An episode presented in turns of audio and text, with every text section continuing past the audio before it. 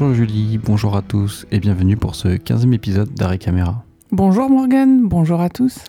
Pour cet épisode, on revient avec un épisode de 100% film de mec euh, et surtout 100% film anglo-saxon à quelques jours des Oscars. C'est le calendrier qui veut ça. Et d'ailleurs, avant que la cérémonie euh, n'arrive, Morgan, est-ce que tu as des pronostics en particulier ou euh, ne serait-ce que des préférences, toi, pour les Oscars?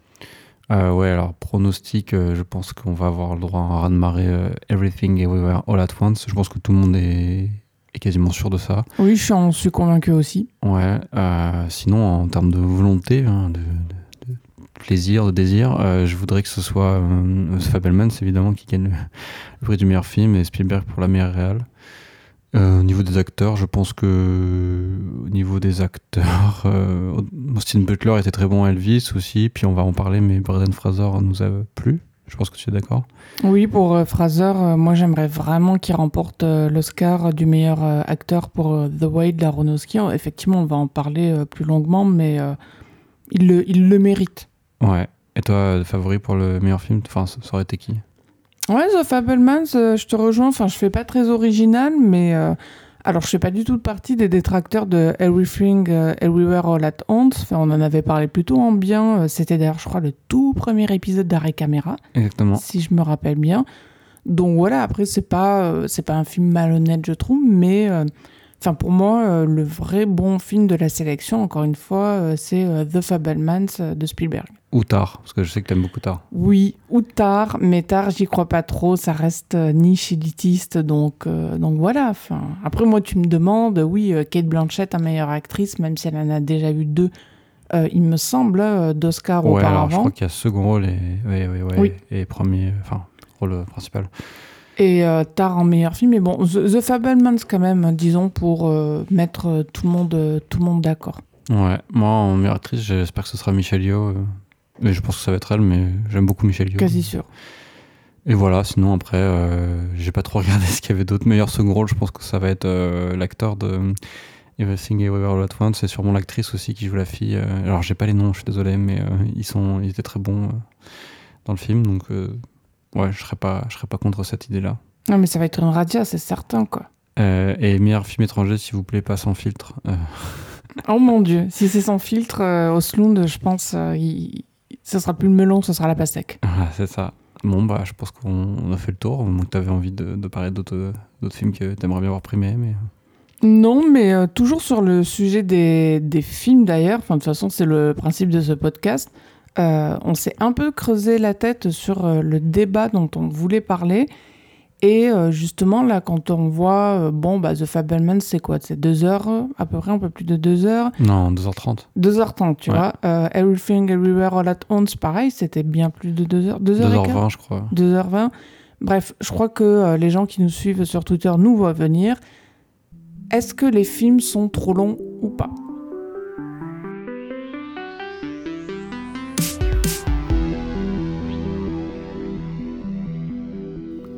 S'il y a une impression qui est euh, récurrente devant les films récents, c'est qu'ils durent euh, toujours au minimum deux heures. Chaque année, de plus en plus, la durée des films euh, est décriée, et pour beaucoup, cela devient même un argument pour ne plus se déplacer à cause du temps réservé pour aller voir ces films. Pourtant, quand on regarde les entrées en salle, le plus gros succès de ces derniers mois, vous me voyez venir et toi Morgan en premier, Avatar euh, 2, ça dure euh, combien? Ça dure euh, 3h12, c'est ça? Ouais, au moins. J'ai pas le chiffre exact, mais je crois que c'est 3h10, 3h15. ouais. En tout cas, c'est plus de 3 heures. Babylone de Chazelle, qui a pas trop mal marché en France, c'est euh, 3h09. Ah, tu peux dire, il a bien marché, même un 1,5 million d'entrées. euh, C'est c'est pas ouais. si mal. Enfin, et ça, enfin, ça reste des, des gros machins, quoi. Et personne ne se plaint non plus de binge-watcher des séries. Qu'est-ce qui se passe pour que la durée des films revienne sans arrêt sur le tapis? Est-ce que les films sont vraiment plus longs qu'avant? Et surtout, pourquoi ça pose problème par rapport euh, à des séries, par exemple? Enfin voilà, je, voulais adresser toutes ces questions euh, avec toi, euh, Morgane, auprès des gens, parce qu'il il me semble qu'il y a des choses à creuser là-dessus. Ouais, je pense, Julie, que c'est le bon moment pour en parler, notamment parce qu'il y a les Oscars qui vont arriver ce soir. Euh, enfin cette nuit pour, pour les Européens. Euh, si on regarde la liste des, des 10 films concourants pour l'Oscar du meilleur film, on a seulement deux films sous la barre des deux heures. Euh, c'est Woman Talking qui dure 1h44 qui est le plus court. Qui est à l'heure actuelle en salle. Ça, est sorti mercredi dernier, le film de Sarah Paulet. Et 1h54 pour les Banshees d'Inisherin de Martin McDonald. Et ensuite, on a cinq films qui sont, euh, pour le coup, au-dessus des 2h30. Donc, il y a Avatar 2, comme tu l'as dit, The Fablemans, euh, comme on l'a dit juste avant le, sujet, Sans filtre et Whips, qui concourt aussi auprès du meilleur film et du meilleur film étranger, Tar et Elvis. Pourquoi se concentrer sur ces films Vous, me direz, bah, c'est qu'ils sont parmi les films les plus exposés, et de ce fait, euh, ils agissent d'une certaine manière sur l'inconscient collectif, en donnant l'impression que, oui, effectivement, les films sont de plus en plus longs. À Cannes, c'était pareil. Hein. En 2022, la moitié des films en compétition dépassaient les deux heures. Et peut-être le plus éloquent, euh, les blockbusters qui ne descendent jamais sous la barre symbolique des deux heures, comme euh, s'il fallait en donner euh, pour son argent au spectateur et justifier son déplacement en salle. On a l'impression d'ailleurs d'appuyer le côté événementiel de ces films en faisant des films très longs. Donc en dehors d'Avatar 2, Babylone ou Elvis, il y a vu aussi Wakanda Forever qui durait 2h41. Qu'est-ce que c'était long ça Ouais, durée ressentie, durée ressentie beaucoup plus longue. Top Gun Maverick euh, qui faisait bon, 2h11, on va dire que c'est presque euh, pas beaucoup quoi, par rapport aux autres. Modeste. Euh, Jurassic World, le monde d'après 2h27. The Batman, dont on se souvient de Matt Reeves, qui faisait quasiment 3h, 2h55. Et prochainement, il y a John Wick 4 qui sort dans une semaine ou deux, qui fait 2h49. Les Gardiens de la Galaxie 3, dont ils ont annoncé la durée il y a peu, il y a peu c'est 2h26. Ou encore Shazam qui sort à la fin du mois, qui fera, allez, lui, bon élève, 2h10. Il y a plusieurs choses qui se mélangent là-dedans, mais déjà, il y en a une qu'il faut balayer d'un revers de main. Euh, les, les, films plus longs aujourd'hui qu'avant, bon, bah, ça dépend ce qu'on entend par avant aussi. Mais enfin, si j'en crois un article du Monde sur lequel je me suis euh, basé, entre autres, pour ce débat, donc c'est un article apparu euh, dans la section des décodeurs début décembre 2022, apparemment, contrairement à ce qu'on croit, non, les films ne sont pas plus longs aujourd'hui qu'ils ne l'étaient avant. Alors, qui a vu des très vieux films, c'est bien que au début du cinéma, disons, allez au hasard, euh, les années 10, 1910, j'entends, pas 2010, euh, c'était bien sûr plus court. Pour les films muets qui ont suivi aussi, c'était des films relativement courts. Mais par exemple, on va rentrer. Euh, oui Bon, juste pour rappeler quand même, Intolérance de Griffith, c'est au moins 3h15. Hein. Ah oui, bon, on a. Alors, si on y va par les références cinéphiles sur les films muets, tout le monde, Morgan n'est pas capable de, de te concurrencer, mais enfin, ça reste quand même une référence sur un océan de, films muets qui dure pas trois heures. Non, mais en fait, oui, ça dépendait, mais surtout les, premiers films, on va dire. Euh, il y avait beaucoup de courts-métrages, il y avait des films plus courts, oui, mais euh, c'est vrai qu'après, vers la fin des années 10, début des années 20, c'est vrai que les films ont commencé à être, longs.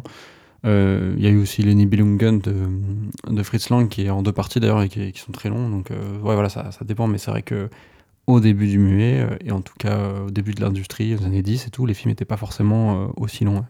Non, il était même quasiment pas. Mais disons, là, je, vais appuyer sur la pédale d'accélération parce qu'on va pas faire un 10, 20, 30. On va passer aux années 70-80. le Parrain, quasi 3 heures. Apocalypse Now, pareil. Enfin, je, prends les exemples qui sont donnés dans l'article. Mais tout ça pour dire qu'on est, pour la longueur, plus dans une affaire de ressenti que de fait objectif. Donc la question sous-jacente à ça, c'est pourquoi aujourd'hui il y a ce ressenti de films trop longs euh, Est-ce que aussi on est moins capable de rester concentré devant des films longs?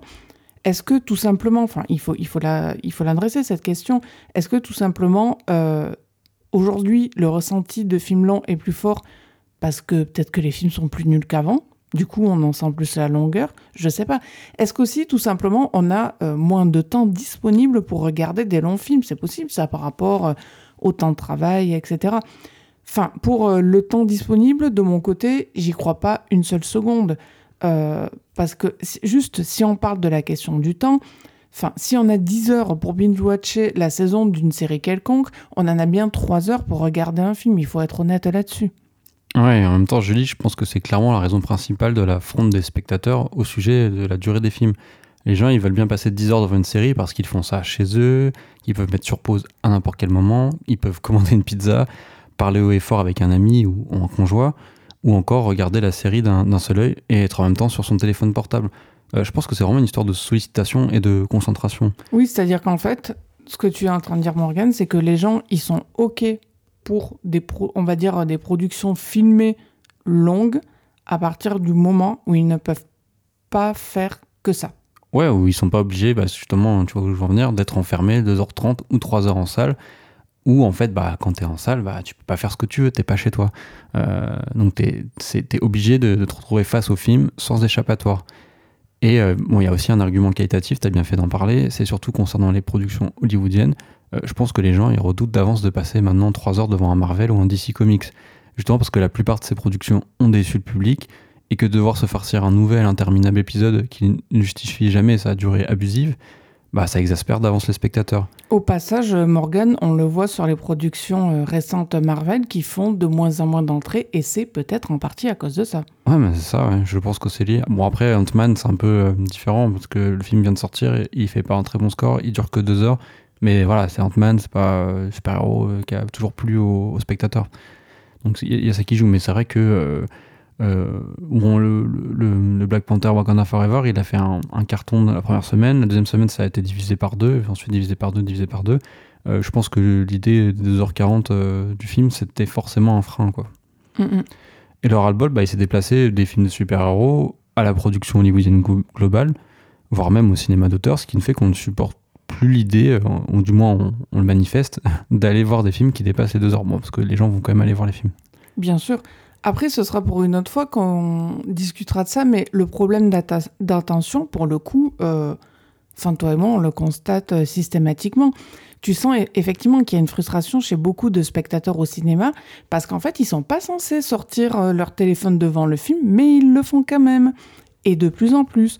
Euh, je sais pas si c'est le Covid, la fin du Covid, j'en sais rien, mais en dehors de voir des films, euh, qui est le principal critère pour aller au cinéma, j'avoue, euh, de mon côté, je le fais aussi en fait pour lâcher mon téléphone et ne penser à rien d'autre qu'à ce que je vois à l'écran. Ah, c'est vrai qu'on a vu aussi des gens dire que euh, ils allaient au cinéma pour justement ne pas être tenté d'aller sur son téléphone quand tu es en train de regarder un film chez toi. C'est vrai qu'il y a des gens, ils, y vont pour ça aussi. Bien sûr, enfin, je veux dire, la salle, sans parler avec des grands mots d'expérience de la salle, ça reste quand même un moment à part. Euh, j'ai pas envie de le casser ou de le mener et encore une fois de sortir mon téléphone et d'embêter tout le monde.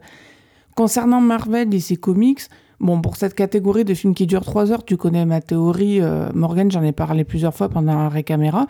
Moi, je reste convaincu, et euh, là aussi, on l'a dit en filigrane, que ces films, ils sont longs pour donner la sensation euh, à la personne qui paie qu'elle en a pour son argent. D'autant plus que ces films-là, les Marvel, DC Comics et compagnie, ce sont des films qui squattent à la fois des salles de cinéma euh, classiques, on va dire des multiplex euh, lambda, mais aussi des salles où la place ah bah, elle coûte plus cher. Parce que ce sont des films qui vont être projetés en IMAX, en 3D, en 4DX ou que sais-je. Et ces dispositifs-là, ils font vite grimper l'addition, d'autant plus si on y va en famille à cause des suppléments euh, qu'ils impliquent pour, euh, pour voir le film. Quoi. Oui, c'est ça. Je vais cependant ajouter quelques arguments euh, en faveur de ceux qui se plaignent de la durée des films. le premier tient en une phrase. Beaucoup de films qui durent deux ou trois heures, je trouve, sont trop longs et pas d'assez bonne qualité pour que cette durée soit justifiée en soi. Le second, c'est qu'il ne faut pas non plus oublier que la France a vu son nombre de salles de cinéma réduire de plus en plus si avant on voyait aussi des films longs, enfin la salle elle était plus proche. Enfin je, vais dire n'importe quoi, mais imaginons, il y a 30-40 ans, on allait voir un film long, bah on regarde la salle, elle est euh, peut-être à un quart d'heure à pied.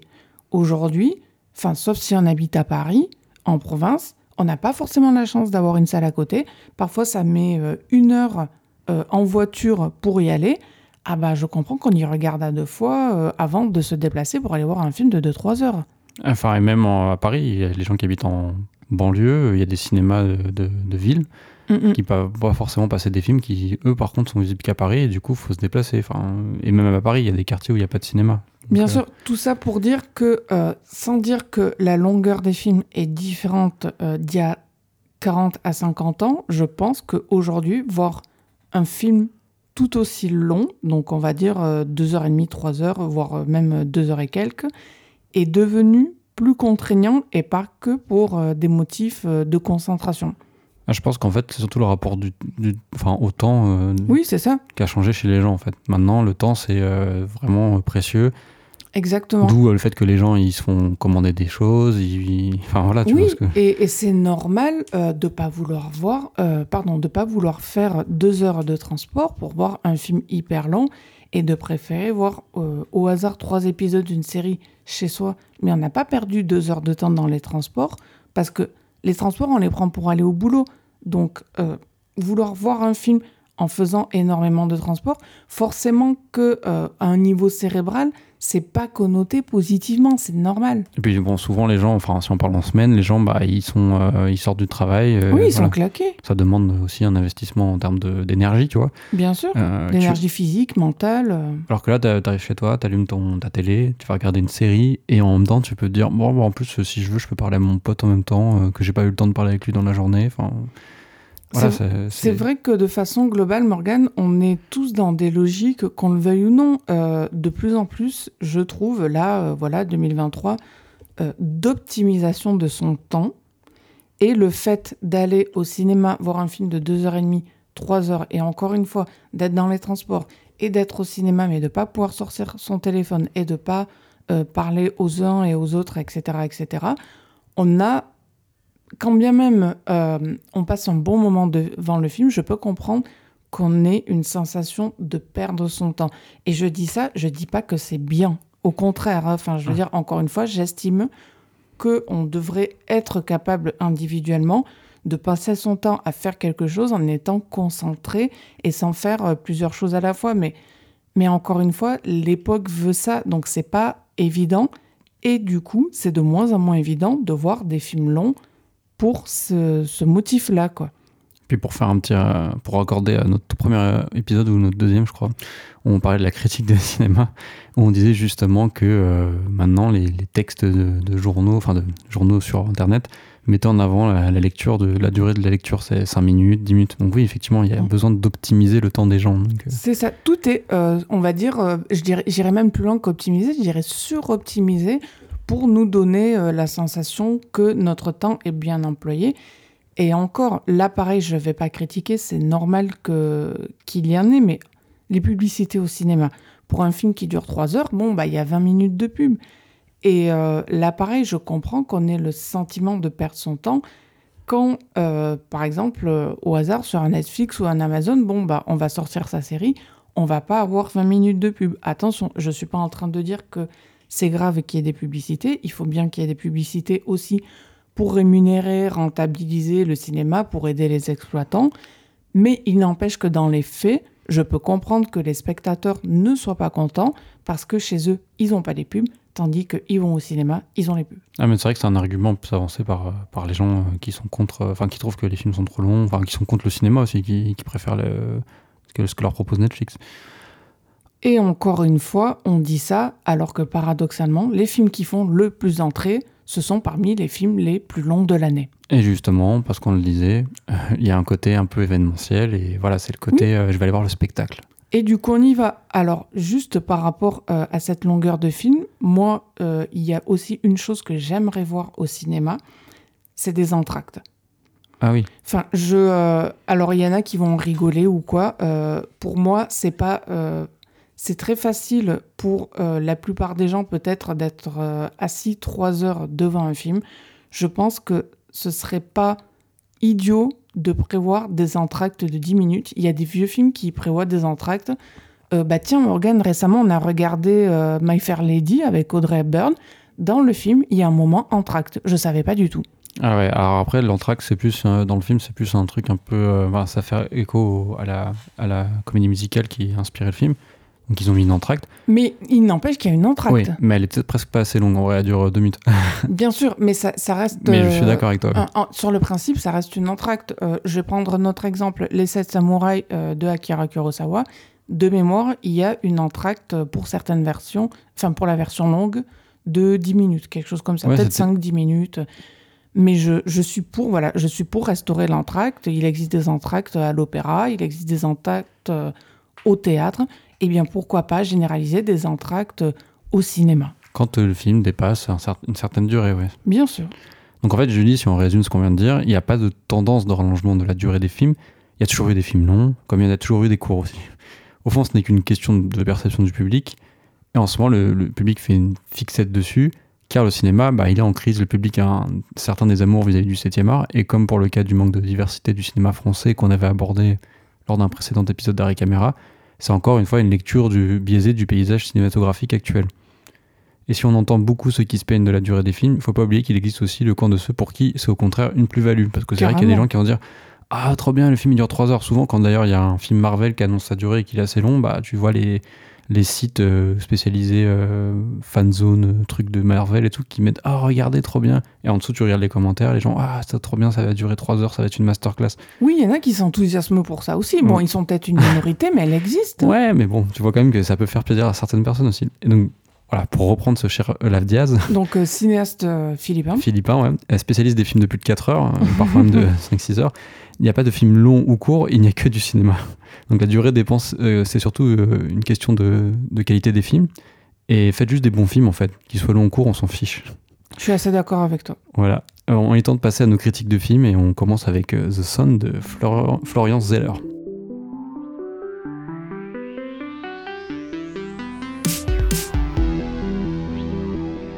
Deuxième long métrage de l'écrivain et dramaturge Florian Zeller, The Son fait suite à l'oscarisé The Father. Le français poursuit sa carrière à Hollywood et comme pour The Father, Florian adapte de nouveau une de ses pièces, Le Fils. Tu l'appelles Florian, toi? Bah quoi, c'est quoi son nom? Bah, je sais pas, moi, je, je l'aurais appelé euh, Florian Zeller ou Zeller, mais pas forcément par son prénom. ça m'a fait... Non, mais ça m'a fait marrer, genre, Oui. vous êtes potes Oui, c'était pour faire une petite boutade. Ah, pardon, pardon. Avec un casting euh, encore une fois luxueux, euh, composé cette fois de euh, Hugh Jackman dans le rôle principal, Laura Dern, Rebecca Kirby et même Anthony Hopkins pour euh, une scène. Peux-tu nous dire de quoi parle le film, Julie? Alors, avant, je crois que c'est Vanessa Kirby et pas Rebecca. Pourquoi j'ai dit Rebecca Kirby? Oui. Je ne sais pas. Vanessa Kirby, Ça n'a aucun rapport avec Kirby en plus. Bon, Van à part.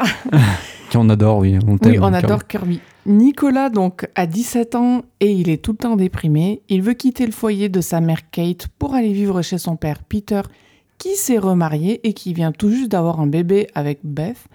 La cohabitation semble bien se passer, mais le quotidien se délite vite entre eux trois et les parents de Nicolas ne savent plus comment l'aider. Euh, je ne vais pas tourner autour du pot, je lis. euh, Je n'avais pas aimé The Father à l'époque, comme tu le sais. Oui. Euh, je n'avais pas été emballé par son côté théâtral surligné, euh, quand même le film restait finalement très académique. Un film de performance d'acteur, comme on a l'habitude de voir chaque année aux Oscars. Tout cloisonnait autour de, de cette idée, justement. Malheureusement, The Son a les mêmes défauts à mes yeux que son prédécesseur, mais en pire. Car si The Father avait un côté horrifique assez saisissant, euh, tout habité qu'il était par la performance de son acteur principal, Anthony Hopkins, ici le film est d'une mollesse insupportable, filmé dans un décor quasi unique d'appartements bourgeois, agencé comme un magasin Ikea. Alors, il est horrible l'appartement Ah dans The Sun. Enfin, moi, je, je n'en pouvais plus. c'est-à-dire, Il est, il est sombre et on se dit, mais qu'est-ce que les riches ont mauvais goût? Enfin, non, mais c'est terrible. Ouais, et encore mauvais goût. euh, ah bah si, enfin, je c'est dire... fade en fait, c'est même pas du mauvais goût quoi. Ah non, non, mais ça, ça sent euh, les fruits bio bas de gamme, euh, Brooklyn, le béton. Enfin, je, on, on veut fuir de là, quoi. Ah ouais, mais quand tu sais que tu vas faire ton film qui dure deux heures, qui se passe quasiment que dans ce décor, c'est un peu dur hein, d'affliger ça à son spectateur. Oui, on dirait littéralement un appartement témoin. ouais. C'est ça. D'ailleurs, il y a une fenêtre et il y a un décor, mais il y en a fait, une tu, fenêtre, bah, tu sais, dans le salon, il y a une, grande fenêtre, je crois, oui, et, mais c'est tout. et en fait, je pense que c'est un faux Et- décor d'ailleurs. Et de mémoire, pardon, j'insiste sur ce décor, Morgane, mais je me rappelle qu'on voit aussi une chambre. Et en fait, la fenêtre, on a l'impression on peut toucher le mur d'en face en tendant le bras. Et là encore, je me dis, mais c'est pas possible, ces gens-là ont les moyens. Ils peuvent pas avoir un vrai vis-à-vis. Euh, et si The Father tenait quand même debout grâce à son acteur principal, euh, The Son, lui, il s'effondre à cause de son duo d'acteurs que je trouve plutôt mauvais. Hugh Jackman n'a pas les épaules d'un tel rôle, mais je le perds. Hein. Tandis que le débutant Dan McGrath, qui joue le fils, euh, n'apporte rien de neuf au personnage type de l'ado mal dans sa peau. Et quand même, je trouve un peu trop à son personnage pour un film qui, lui, cherche à nous surprendre, à ménager une forme de suspense. C'est vrai. Bah, The Sun, bon, c'est un film qui va être difficile pour moi à défendre. Hein. Je, je te le cache pas, Morgan. Le précédent que tu avais mentionné, The Favor, je l'avais déjà dit, euh, m'avait emballé à la fois pour le dispositif, la justesse de ses acteurs, Anthony Hopkins, j'en parle à ta suite, était très bien. Euh, et ici, on le retrouve pas longtemps, mais il est sympathique, on va dire. Là, euh, comme pour The Father, j'accroche toujours au sujet, c'est-à-dire, euh, voilà, c'est un film qui parle de dépression, très bien. Moi, j'aime bien, de toute façon, ce dont choisit de parler Florian Zeller à chaque fois. j'aime bien parce que c'est du vécu, j'aime bien quand des artistes, en fait, ils racontent pas d'histoire, et ils tentent avec leurs mots de parler de leur euh, propre vécu. Donc après la vieillesse du père dans euh, The Favor, on a la dépression du fils dans The Son. Concernant ce sujet, en dehors de tout ce qui peut faire euh, cinéma dans le film, bon bah je trouve que The Son, il, il, se trompe pas dans son traitement. Il y a, pour moi, il n'y a rien de forcé, de gênant ou d'inapproprié. Et ça fait quand même un sacré quelque chose. Enfin, si on a connu quelqu'un de dépressif ou qu'on l'a été soi-même dans des proportions, on va dire, euh, assez sévères, je peux que recommander d'être vigilant avec The Sun. Enfin, tu vas rire, Morgan, ça fait un peu trigger warning, je sais. Mais je trouve que le film n'est pas évident euh, à regarder à cause de ça. Et on voit très bien à quel point le dépressif s'enferme dans sa solitude parce qu'il peut pas mettre euh, de mots dessus. C'est une affaire qui mélange beaucoup de choses, des émotions, euh, une sensation de désespoir constant. Il y a quelques lueurs euh, dans un océan d'idées noires. Mais je le redis, le, film secoue un peu. disons, je dis que le film n'est pas dans une représentation typique hollywoodienne de la dépression. Oui, il l'enjolive pas, ça c'est certain. Voilà, c'est ça. Et puis, euh, il n'y a pas les scories habituelles du, traitement de la, dépression. Euh, c'est montré de manière euh, sincère. Quoi. On ne va pas reprocher à Florence Zeller de, de, le faire de manière sincère. C'est même plutôt aride. Hein, le film, il ne triche pas, il n'en fait pas des caisses avec le personnage de Nicolas. C'est juste que son film n'est pas très intéressant. En fait, je trouve que son cinéma est ennuyeux, enfermé dans un dispositif un peu à la manière de Serebrennikov, comme on en parlait dans l'épisode d'avant. On va finir par parler d'ailleurs du syndrome de, metteur en scène pour ces, cinéastes. Oui, tu veux dire que ce sont des gens qui viennent du théâtre et qui au final restent trop collés au théâtre. Ouais, et puis ça apporte pas forcément une plus-value par rapport à, ce qui fait cinéma dans, dans leur film en fait.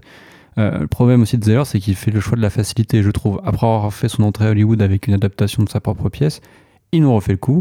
Euh, c'est d'autant plus dommage que The Sun fait pire que The Phaser. Il ressemble encore plus à du théâtre filmé.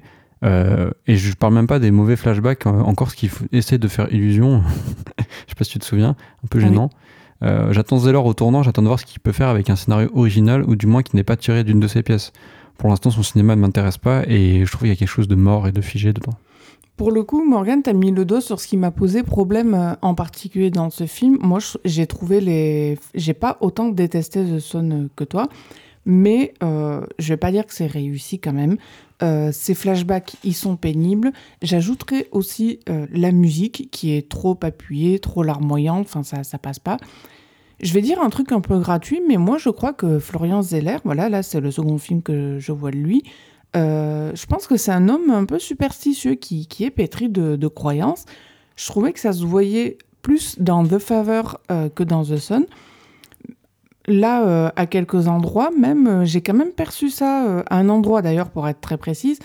Il y a un moment, il y a une scène dans The Sun, il y a Nicolas, donc le fils, qui fixe la caméra, et on a l'impression que son père, comme sa mère, qui sont à distance dans des actions qui n'ont rien à voir, qui croient percevoir quelque chose, comme si ils avaient une sensation, quelque chose d'un peu, d'un peu étrange c'est pas forcément bien amené ou c'est pas forcément adroit en termes de cinéma, mais à cet instant-là, je crois que Zeller, encore une fois, il est sincère dans, dans ce qu'il montre. Il veut nous dire que parfois on sent qu'il y a des choses qui s'expliquent pas et il a, il a essayé euh, de mettre ça en scène dans une séquence un peu moins euh, réussie. Il fait pareil à la fin du film quand il nous fait croire que Nicolas, il a miraculeusement échappé à sa seconde tentative de suicide, alors que c'est pas le cas puisqu'il s'agit d'un moment qui est euh, purement imaginé par son père, pardon du spoil. Zeller, à mon avis, il, repousse tout ça chez lui, tout ce côté un peu fantastique, euh, voire mystique. Il le, il le distille dans ses films, mais je trouve qu'il va pas jusqu'au bout. Et je serais très curieuse de le voir faire un jour un projet pour le cinéma où il embrasse complètement cette tendance qu'il a, ce, ce qui est comme un trait de caractère. Je suis sûre qu'il en sortirait quelque chose de bien. Ouais, il va pas jusqu'au bout, ou alors plutôt il est vachement grossi en fait dans la manière dont il, dont il filme ça. Genre le, le truc du euh, euh, mon fils est pas mort et en fait s'il est mort et c'est le père qui est halluciné. Enfin, c'est vraiment le truc basique du, du cinéma. euh. Ah bah je vais pas dire que c'est inventif non plus, mais, mais je pense qu'il peut faire mieux et plus touffu, plus complexe à ce niveau. J'aimerais le voir faire. En fait, je, je serais curieuse de le voir faire un film avec que ça. En fait, libéré de, de tout ce qui est euh, théâtral, Voilà. peut-être que ce serait intéressant. Voilà, c'est ça que je veux dire. Le problème, c'est qu'il arrive pas. On va en parler dans The Whale, mais à, à justement euh, créer de l'étrangeté euh, vraiment euh, prégnante, vraiment réussie Alors non, il y en a pas effectivement. dans son dispositif euh, théâtral. Même s'il essaie, hein, parce qu'au final, son film, il y a quand même un suspense, tu vois. Il y a, il y a un truc, tu sens qu'il y a, une- il y a un truc qui va pas et que finalement ça a pété, c'est ce qui se passe, mais je sais pas, ça, ça, ça prend pas assez. Bah, il essaie de ménager, euh, on va dire, euh, tout l'aspect dramatique de The Sun, de la mener euh, bon, vers quelque chose, de le complexifier, mais c'est c'est vrai que le, ça reste un peu programmatique, on va pas se le cacher. Complètement. hein. Euh, moi, j'ai quelques doutes sur les talents de cinéaste de Zeller, vous l'aurez compris. Pas sur ce qu'il a à dire, bien sûr. Euh, je te rejoins sur le fait que, oui, il y a une certaine sincérité, quelque chose d'assez neuf aussi dans son regard sur les, les problématiques. Et puis, de manière générale, pardon Morgan, mais, mais je pense qu'il a des trucs à dire. Il, il le fait pas forcément bien, hein, mais, mais je pense encore une fois qu'il a, il a des choses à dire au sens où il a des choses à raconter. Oui, tout à fait. Je trouve juste que tout ce qui fait partie du langage cinématographique euh, dans son cinéma n'est pas très intéressant. Les, les flashbacks, on en a parlé, ils sont très mièvres. Le montage, il est paresseux. Les mouvements de caméra, parfois ridicules. Je pense notamment à la scène où le, le père et le fils se mettent à danser, euh, au rare moment de bonheur du film d'ailleurs. Euh, mais très bref, parce qu'en fait, la, la nouvelle compagne du film, donc Beth, vient, vient se joindre à eux. L'image, elle devient ralentie. Et d'un coup, Ça va très mal vieillir, cette séquence. ah ouais. Et d'un coup, t'as une musique larmoyante qui se superpose donc euh, à la musique diégétique, hein, la musique de- dans le film sur laquelle il danse. Et là, la caméra glisse doucement vers la gauche. Le fils est, est de côté, isolé. Euh, on voit son, visage. Et en fait, euh, le cadre fait que à gauche, il y a la tête du, fils. Et à droite, il y a le père et la, et la belle-mère qui sont toujours en train de danser. Et on le voit comme absent. Et en fait, bah, oui, ça fait un peu. Tu je, pense à un clip musical, mais même euh, une pub de prévention contre les. euh, tu peux pas dire ça. si, si, Euh, complètement. Genre en mode euh, la dépression, Oui, ça du genre, existe aussi. appel- appelez le 911 pour aider quelqu'un dépressif. C'est horrible, D'ailleurs, à la fin- vrai. À la fin du film, il y a un message tout, tout, tout- tout à la, Ah, qui, qui est bien le oui, message. hein. à la fin du film pour dire euh, oui, c'est la première cause de mortalité chez les jeunes ou la deuxième, je crois, entre les 17-25 ans. Enfin, voilà. Non, c'est très bien, mais du coup, cette passage-là, ça pourrait isoler, ça pourrait vraiment faire ça. Non, mais c'est vrai que ça rappelle les publicités pour la prévention routière et tout quand on y va par là. Enfin, c'est- dramatique. Non, mais complètement. Et je voulais terminer sur le personnage de la mère, on en a pas trop parlé, joué par Laura Dern, euh, actrice que j'adore par ailleurs, et euh, pour le coup qui n'est pas mauvaise du tout dans le film. Euh, je sais que certains critiques ont dit que son traitement dans le film était misogyne. Euh, je suis pas tout à fait d'accord avec ce point de vue, mais il est vrai que je suis assez perplexe vis-à-vis du fait que elle est complètement évincée de l'épilogue euh, qui se concentre uniquement sur la douleur du père. Je trouve ça, en fait, maladroit. C'est vrai. Bah, c'est dommage pour elle, pour Laura Dern, oui, que je, je sais pas trop ce qui s'est passé. Mais en voyant le résultat, moi, je me, je me suis demandé si c'était pas non plus un souci avec le montage. J'en sais rien, mais je suppose qu'ils ont peut-être tourné énormément de scènes avec Laura Dern. Le résultat, si ça se trouve, il n'a pas convaincu Florent Zeller. Et peut-être qu'il a euh, largement euh, ratiboisé pour le résultat final. Après, il faudrait voir aussi le, la pièce de théâtre euh, ou alors le, le, le texte. Ou alors le cut director. Je pense que ça fait partie du texte et qu'en fait, ce qui intéresse Zeller, c'est vraiment le rapport euh, filial du père et du fils. voilà, et le, et le grand-père aussi, parce qu'en fait, on se rend compte Bien que sûr. Bah, le- ça se passe pas bien avec son père et qu'en fait, euh, enfin, le personnage de Hugh Jackman avec son père, ça s'est bien- pas bien passé et en fait, ça explique aussi pourquoi bah, ça- il, il a un mauvais rapport avec son fils parce qu'en fait, il est pas un bon père lui non plus. Voilà, mais du coup, en fait, le problème, c'est que la mère, elle devient vraiment un personnage euh, satellite qu'on. Oui, c'est un peu un accessoire. Ça, Ouais. ça donne quelque chose de, de bancal parce que là, bon, bah, euh, Laura Dern, quelque part, elle en est réduite à un individu qui a juste peur et qui regrette son ancien mari et pas euh, comme un individu qui peut penser euh, en soi, dans le sens où le personnage du père euh, incarné par Hugh Jackman, tout mauvais que soit Hugh Jackman dans le film, et je l'ai trouvé particulièrement mauvais par rapport à Laura Dern, lui a droit à beaucoup plus de complexité psychologique, tandis que elle, pas du tout. C'est peut-être ça qui a fait dire à certains que ce film était misogyne. Et en plus, oui, le père, on, le voit dans son cadre de travail, il a réussi, etc. La mère, en fait, on, suppose, parce qu'elle a, je crois qu'elle a un cabinet, on ne sait pas ce qu'elle fait. Oui, alors il y a trois minutes où elle fait vite fait du dessin, euh, et là encore, euh, enfin, je suis désolée, mais on dirait une publicité, euh, enfin, du genre, oui. regardez, une femme, elle peut être active, entreprenante, et enfin, on dirait un truc pour nous vendre un produit, c'est horrible, c'est pas bien filmé. On continue sur euh, le mélodrame avec euh, Empire of Light de Sam Mendes. Et de toute façon, le mélodrame sera la thématique de cet épisode. On ne l'a pas fait exprès. Dernier film au cinéma du réalisateur britannique et pas américain. J'ai vérifié avant, je croyais qu'il était américain. Non, non, il est bien anglais. Sam Mendes, Empire of Light, joue la carte de l'intimisme après le film de guerre à gros budget qui était 1917. Nominé aux Oscars dans une seule catégorie, celle de la plus belle photographie, le film qui compte Olivia Colman, euh, pour lequel le rôle principal a été euh, spécialement écrit, j'ai lu. Ah, ça va, et ça fait sens. Oui. Colin Firth ou encore Toby Jones au casting bénéficient aussi de grands noms à la musique, avec le non moins fameux Train 13 Nord et Atticus Ross. Est-ce que tu peux nous en dire plus sur le film Morgan alors, euh, en Angleterre, 1980, Hilary travaille dans un cinéma, un lieu tout indiqué qui lui permet d'être en contact avec des gens et de rompre euh, sa solitude. Cette femme d'âge mûr est chargée d'apprendre les rudiments du métier à Stephen, un jeune, noir, un jeune homme noir pardon, charismatique. C'est comme je le disais, un film un peu plus intimiste que Sam Mendes nous propose là, euh, sûrement un de ceux de lui qui marchera le moins en salle. Bon après voilà, sans crier non plus au chef-d'œuvre, moi j'ai bien aimé Empire of Light. J'aimais ses couleurs avec son Angleterre euh, côtière et venteuse. Et j'ai aussi lu qu'il avait tourné euh, dans euh, une ville, je sais plus le nom, mais où le peintre Turner a fait pas mal de tableaux. Et bon, c'est une ville où il a pas l'air de se passer grand-chose non plus. Hein. Et le grand cinéma dans Empire of Light qui est déserté, c'est un peu, quelque part, la métaphore de ça. j'ai bien aimé ses personnages, j'ai bien aimé son côté mélo. Pas la musique que j'ai trouvée affreuse. J'ai l'impression de faire que dire que les musiques sont affreuses ces derniers temps, mais enfin, euh, bon, arrêtez quoi. Les, les, violons, les pianos, euh, ça prend la tête. ouais, c'est vrai que spécialement cet épisode, les musiques sont pas terribles. À part, euh, bon, The Whale, ça va, mais c'est pas, pas le, point positif, et puis ils en mettent plein, quoi. C'est ça, c'est toujours surchargé. Ah. Bah, du coup, j'ai aussi aimé les acteurs. Enfin, voilà, je fais un peu ma liste de courses là. mais j'ai été surprise par Empire of Light parce que je croyais que ce serait un film qui me parlerait encore du cinéma en déperdition, parce que plus personne ne va en salle, et mon Dieu, c'est dramatique. Et au lieu de ça, le film, il se focalise pas mal sur les histoires individuelles de ces personnages, en faisant et en défaisant les liens entre eux. Enfin, moi, j'ai marché avec. Ouais, Julie, euh, c'est effectivement la, bonne surprise du film. Euh, finalement, la lettre d'amour au cinéma n'a pas eu lieu. ouais, n'est qu'une toile de fond, on va dire. Elle a lieu, mais c'est une toile de fond.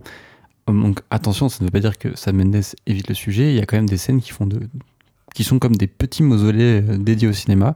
La plus significative, c'est évidemment la séquence où Hilary se rend au cinéma après que Stephen se soit fait agresser par des skinheads pour purger ses émotions, pour aller mieux. Surtout qu'on lui dit, euh, elle travaille au cinéma, on lui dit, mais tu vas voir les films? Bah non, j'ai pas le temps, en plus c'est mon boulot. Et en fait, voilà, elle va enfin au cinéma pour être guérie. Euh, bon, la scène, elle est assez immonde. Euh, c'est un chant contre chant entre l'écran et elle. Donc, euh, à l'écran, il y a le film Bienvenue Mr. Chance de Al qui est pas un film incroyable d'ailleurs.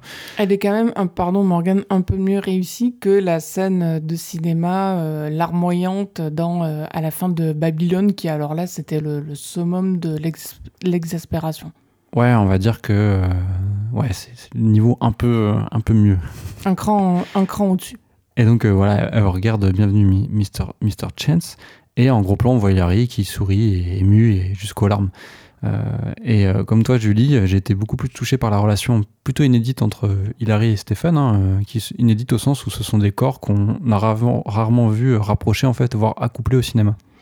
C'est vrai que quand je repense à Hilary incarnée par Olivia Colman qui va au cinéma et qui verse sa larme, en fait, dans ces scènes euh, d'acteurs qui vont au cinéma et qui sont filmés frontalement, Morgan, moi, il y a, une chose que je n'aime pas, c'est que je ne peux pas m'empêcher d'y voir un clin d'œil adressé à une certaine catégorie de spectateurs qui, euh, comment dire, euh, se pensent au cinéma comme des espèces de performeurs qui vont pleurer haut devant l'écran et en leur renvoyant ça, on leur dit oui, c'est bien ce que vous faites, bravo, félicitations.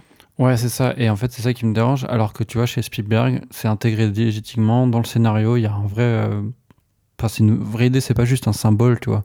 C'est pas une scène symbole. Euh, dans le film, l'enfant va ah avoir un film, c'est son premier film euh, qui va voir au cinéma et ça va avoir un impact sur lui. C'est pas juste. Euh, bah, c'est pas le fameux iconic moment. Quoi. Voilà, c'est ça. Mais en tout cas, bon, bah, pour cette séquence-là où Olivia Colman est au cinéma, Morgan, pour moi, tu as cité le pire du film.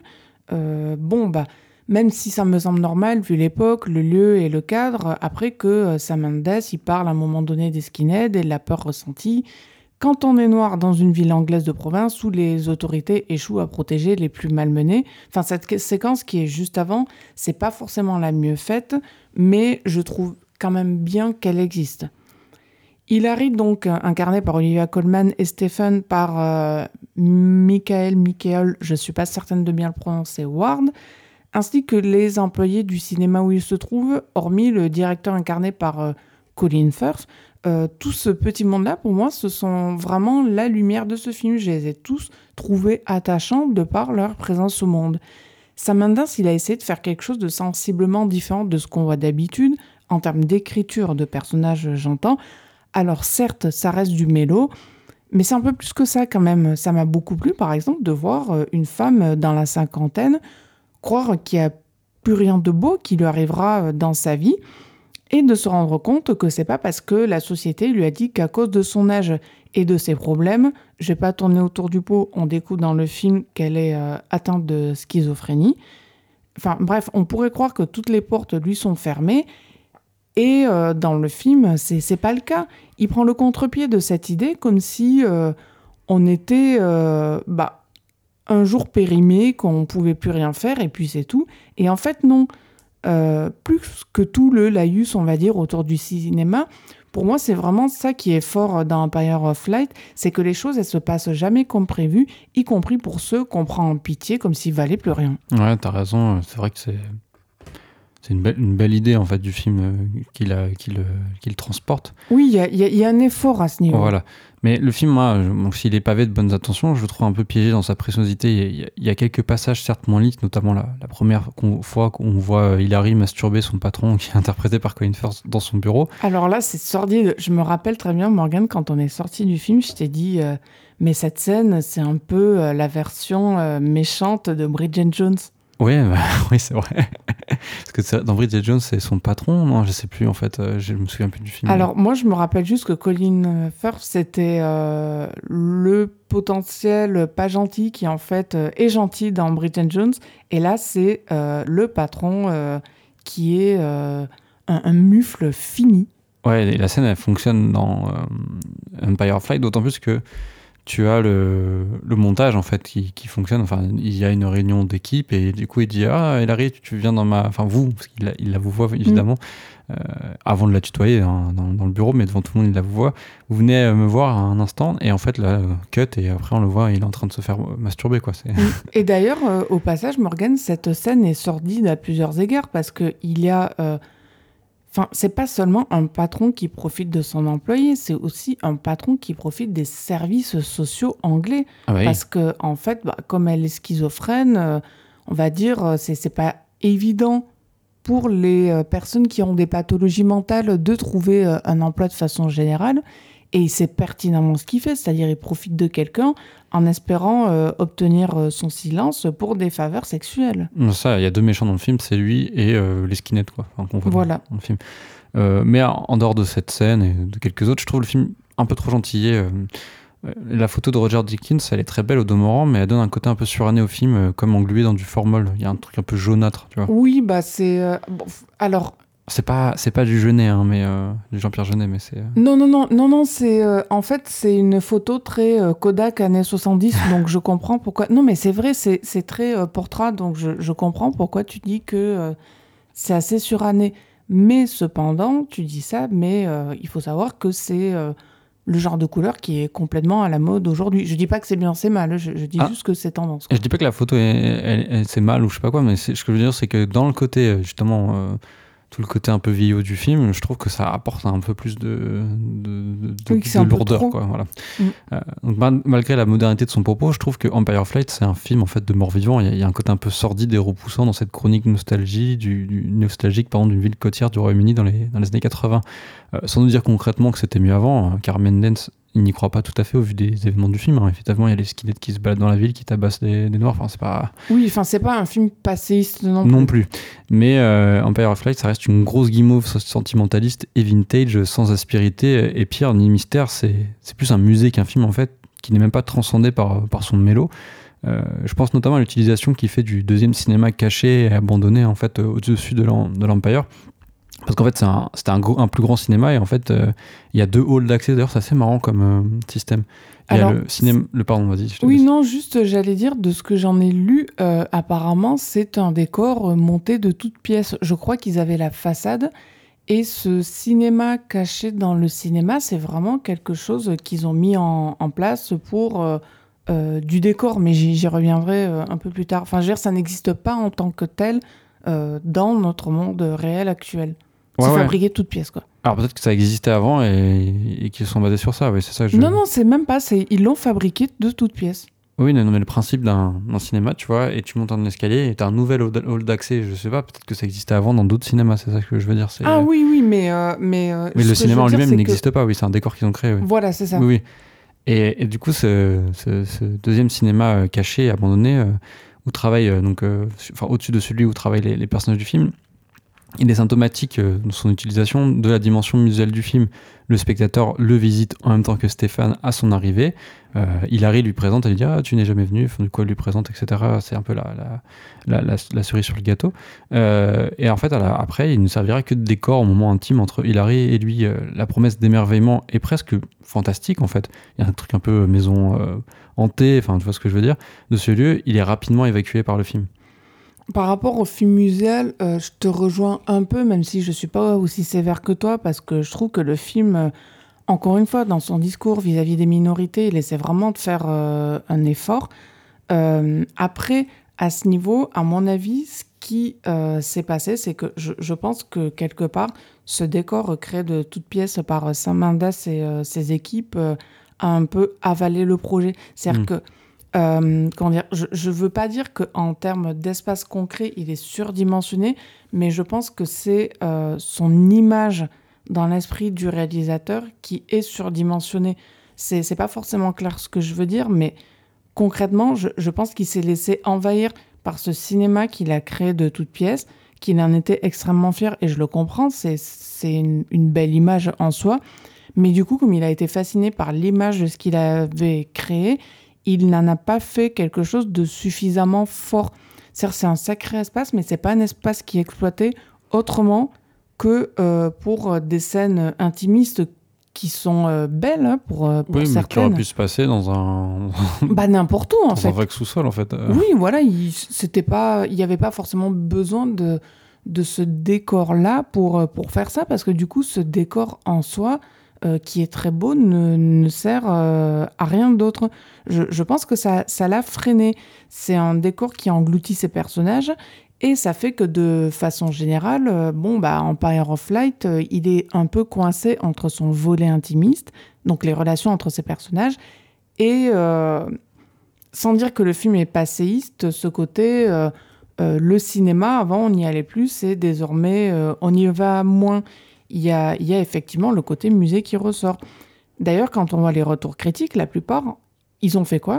Ils se sont concentrés sur le second volet euh, façon lettre d'amour au cinéma, parce que par rapport à ce qu'on voit euh, à l'heure actuelle comme film, en fait, c'est le plus évident pour parler d'Empire of Light, de de- d'aborder ce sujet-là du cinéma euh, qui, par le passé marché et qui aujourd'hui euh, marche plus, un leitmotiv. Oui, bah c'est, oui ça, ça, ça s'ajoute euh, au nombre de films américains euh, sur, sur ce sujet-là, oui. Alors que, encore une fois, moi je trouve que ce qu'il dit de ses personnages et ce qu'il en fait en tant qu'individu est ce qu'il y a de plus intéressant dans le film.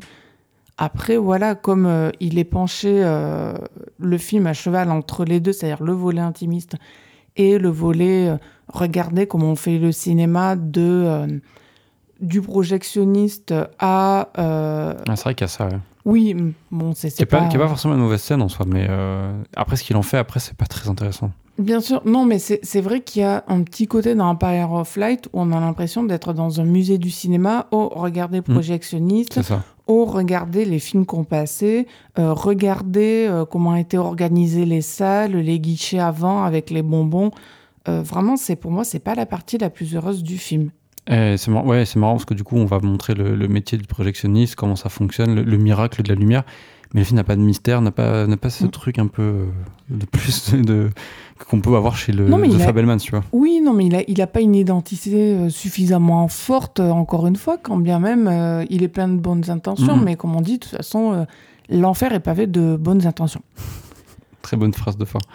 On passe au dernier mélodrame traité pour cette quinzaine, le fameux The Whale de Darren Aronofsky. The Whale marque le retour de Darren Aronofsky à la réalisation, ancienne gloire du cinéma américain indépendant des années 2000, six ans après Mother. Euh, Mother, Son, The Father, on n'est pas dans un truc un peu... euh, Oui, on est un peu trop dans la famille. Un film qui marque un autre retour peut-être plus important, celui de Brendan Fraser, euh, après une longue dépression suite à l'agression sexuelle qu'il a subie de la part de Philip Burke, ancien dirigeant de la Foreign Press Association. Philippe Burke, qui porte très bien son nom. Tout à fait, oui. Euh, L'acteur de- devrait selon toute vraisemblance repartir euh, ce soir avec l'Oscar du meilleur acteur. On espère. Peux-tu nous résumer le film, Julie? Oui, alors, euh, donc Brendan Fra- Fraser joue Charlie, euh, qui est dans une situation critique concernant sa santé. Il refuse d'aller à l'hôpital, il lui reste plus qu'une semaine à vivre. Il va voir euh, défiler euh, pendant cette semaine pas mal de personnes dans son appartement, donc jusqu'à euh, la fameuse date fatidique. Entre autres, la sœur de son amour décédé, son ex-femme, sa fille adolescente, mais aussi un prêcheur. Oui. On va évacuer rapidement la, la question. Non, Darren Aronofsky ne s'est pas calmé sur le pathos. Et oui, son cinéma pèse toujours des tonnes, sans mauvais jeu de mots. C'est tout sauf un cinéaste subtil, et The Whale ne change absolument pas la donne. Toutefois, l'absence de subtilité n'est pas forcément un défaut. hein. Il y a des cinéastes baroques euh, ou grandilo- grandiloquents qui ont, en fait une force. Oui, comme on dit, c'est l'art et la manière. On peut être subtil ou pas. Ce qui compte, c'est ce qu'on en fait, comment on le fait, etc. Voilà, etc. je pense à De Palma ou Verhoeven, ne sont pas des cinéastes subtils et pourtant, euh, voilà, il y a une puissance dans leur cinéma. Euh, alors que chez Aronofsky, souvent, euh, quand on dit que c'est lourd, c'est que c'est un cinéma doloriste. Euh, ces films ressemblent à des chemins de croix. Ça a donné la plupart du temps dans sa carrière des films difficiles à, à s'enfiler hein, ou à revoir. Euh, certains ont très mal vieilli, Euh, notamment. ou avoir, euh, pardon Morgane, mais euh, je dirais même ou avoir tout court. hein. Oui, oui, bah, quand je disais s'enfiler, c'est aller regarder quoi. Oui. Euh, certains ont très mal vieilli, notamment parce qu'ils ont une esthétique euh, datée. C'est le cas de Requiem for a Dream et The Fountain, le pire. Quelle horreur. euh, dans deux styles différents, ou au Black Swan, euh, qui, bon, euh, n'est pas non plus euh, le film le plus agréable à, regarder, à revoir. Euh, le seul que je sauve réellement, c'est The Wrestler, le, le seul où Aronofsky paraît sincère, n'empile pas des montagnes de signes, de références, d'esbroufs, dans un style presque effacé. La force de The Wrestler, c'est surtout euh, de mêler fiction et réel, parce que pour rappel, c'est l'histoire d'un catcheur has-been sur le retour, et comme son acteur Mickey Rourke, qui avait disparu euh, des écrans. Dans The Whale, donc, euh, je retrouve un peu ce même trouble dans son sujet qui semble se mêler à la vie de son acteur, Brendan Fraser, qui est longtemps resté dans l'ombre, justement, confiné dans sa dépression, et qui s'est lui aussi mis à grossir, lui qui était l'ancien Golden Boy du film d'aventure hollywoodien, avec son six-pack et ses muscles. Oui, bah, on se rappelle tous de euh, Georges dans la jungle qu'on a vu euh, enfant. C'était notre époque, les années Voilà. 90. Où il apparaît torse nu, euh, huilé, tout musclé. C'est ça. Mais donc pour parler de Brendan Fraser, euh, ce choix semble s'être imposé euh, naturellement à Darren Aronofsky. Et quand on voit la performance de l'acteur dans le film, moi je comprends d'autant plus pourquoi il l'a pris. Il est d'une sincérité et d'une profondeur. Enfin j'ai vraiment été touchée. Je vais pas le cacher, moi je croyais que j'allais détester The Whale. J'aime pas ce que fait Aronofsky, j'aime pas son cinéma. Euh, le seul que j'ai pas vu de lui, c'est The Wrestler, justement. Et là, The Whale, franchement, ah bah j'ai failli pleurer. C'était pas que une poussière dans l'œil. non mais j'ai- tu rigoles Morgane, mais j'ai été émue. Ça a été très dur. Je me suis retenue en coup en me disant bon bah non non tu vas pas pleurer. C'est, très rare qu'une chose pareille m'arrive au cinéma. Euh, ça me semblait euh, assez notable pour le, le mentionner. Enfin, je l'ai dit au début de cet épisode, mais j'espère de tout cœur qu'il aura l'Oscar, Brendan Fraser. Euh, je trouve qu'il le mérite plus que les autres dans la catégorie meilleur acteur pour un film. Et euh, bon, de toute façon, c'est une remarque qui risque de très mal vieillir parce que euh, s'il l'a pas, euh, bon, bah tant pis pour moi, quoi. D'autant plus que Fraser a un rival de poing, la personne d'Austin Butler, qui jouait Elvis donc dans le biopic de Baz Luhrmann. Euh, apparemment, selon les, les pronostics, c'est un des, un des favoris avec Fraser. Donc pour revenir à l'interprétation du film, je la trouve globalement excellente. En dehors de Fraser, il y a tous les acteurs qui sont plutôt émouvants, que ce soit Sadie Sink, qui découverte dans Stranger Things, Stranger Things pardon, et qui joue sa fille dans le film, ou Hong Cho, qui joue son infirmière et meilleure amie et qui est d'ailleurs euh, nommé aussi euh, aux Oscars au meilleur second rôle, mais qui ne l'aura pas, je pense pas, vu le, le- la je pense concurrence. pas non plus. Aronofsky reste un très bon directeur d'acteur, ce n'est pas surprenant euh, que la plupart des prix qu'il ait reçus, d'ailleurs pour ses films c'est des prix d'interprétation, en dehors du Lion d'Or qu'il a reçu à Venise pour euh, The Wrestler. Hasard du calendrier, pour cet euh, épisode on a vu deux films adaptés d'une pièce de théâtre, donc il y avait The Sun et The Whale. Et The Whale c'est plutôt l'opposé de The Sun en matière de mise en scène.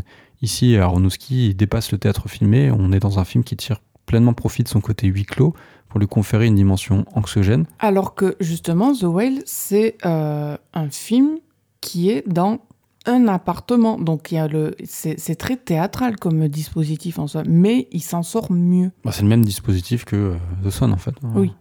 Mais j'ai préféré la part de The Whale. je, je sais qu'on parle beaucoup d'écho dans cet épisode, mais bon, euh, malgré le côté un peu euh, crade de, de la part dans The Whale, enfin, paradoxalement, il est un peu plus vivant, je trouve, que celui qui fait effectivement un part témoin dans euh, The Sun. Il y a un truc organique dans l'appartement en fait, parce que ce que je vais dire, c'est qu'en fait euh, le- la mise en scène l'explore et en fait ça te dit des choses sur son personnage. Enfin, c'est un... Oui, pourquoi? Parce que, en fait, tu dis, euh, tu dis les termes, Morgane, pardon pour cette formulation, mais euh, c'est que dans The Whale, on a, euh, quand tu parles de quelque chose d'organique, on a l'impression que Charlie vit vraiment dedans. On le sent, on sent son histoire, on sent ses déplacements, on sent le quotidien d'un homme euh, seul dans son appartement. Là où, encore une fois, dans The Sun, on, on ne croit pas au vécu des personnages dans Dans leur cadre, propre appartement. C'est ça. On, est transporté donc dans le côté sordide de la vie de Charlie qui, vit au ralenti en fait en raison de son poids, euh, dont les mouvements sont limités et où tous les recoins en fait on comprend qu'ils sont optimisés. Notamment il y a ce moment où il a il ouvre un, un tiroir, il y, a des, il y a des barres chocolatées. Enfin, tu sens que tout en fait il a plus ou moins adapté son, son, son cadre de vie pour lui faciliter ses Oui. mouvements. Alors, effectivement, je parlerai plus d'adaptation que d'optimisation parce que euh, à plusieurs reprises, il a euh, du mal à atteindre certains objets. Je pense que c'est. Enfin, c'est, je pinaille, mais je pense que son, euh, son lieu d'habitation, de vie est adapté au mieux en fonction de ses capacités, mais il pourrait être bien évidemment euh, Dans plus une meilleure optimisé. situation, oui, c'est Oui. sûr. Euh, voilà, et euh, à différence de, de Zeller, Aronofsky n'a pas peur de filmer le dé- le décor et d'en retirer même un certain mystère. C'est notamment une, une sous-intrigue dans l'intrigue du film. Je parle de la chambre nuptiale que Charlie a désertée et qu'il a fermée à clé depuis la mort de son amant. On croirait qu'il y a un fantôme dedans. Oui, c'est ça, elle est, elle est vraiment. euh, quand il l'ouvre, en fait, il enfin, on sent qu'apparemment il y a une odeur, il y a, il y a une poussière, on, on le sent pas, l'odeur évidemment, mais euh, vu la réaction des personnages, enfin, voilà, il on sent qu'il y, a- il y a quelque chose de, qui, qui vit là-dedans, en fait. Oui, il y a une histoire. Voilà. Et le cinéaste joue également avec l'extérieur de l'appartement, euh, qu'on entreaperçoit par moment. On comprend qu'il vit dans un- une sorte de motel vieillot en bord de route. En tout cas, ça y ressemble. Et la pluie euh, tombe en trombe euh, à plusieurs moments, surtout au début. Ça donne un sentiment d'inquiétude à certaines scènes, notamment l'en- l'entrée du prêcheur en, en début de, de film. Oui, on a l'impression qu'il va se passer quelque chose. C'est ça. Et de même, lorsqu'il y a de rares rayons de soleil qui pénètrent dans le salon de Charlie, bah, par l'entrebâillement de la porte d'entrée, on a l'impression que c'est littéralement le soleil tout entier qui entre dans la pièce. Et bien sûr, toute cette idée, bah, elle appuie la dimension marine du film. Oui, il y a, y a un côté, euh, l'appartement, la maison, c'est le monde. Et en même temps, c'est logique parce que euh, si on prend le projet du film, The Whale, que euh, l'appartement est le monde de Charlie, c'est-à-dire que Charlie, son environnement se résume à cet appartement, que cet appartement soit éclairé ou comment dire que l'appui ait un impact aussi fort dessus, ça semble parfaitement logique et cohérent encore une fois. Oui, et puis tu vas en parler, mais c'est vrai qu'on a l'impression que c'est un bateau qui tangue quand il y a la pluie, et enfin ce, genre de choses quoi. Oui, justement, ça fait partie des euh, aspects du film qui m'ont marqué, euh, particulièrement le son.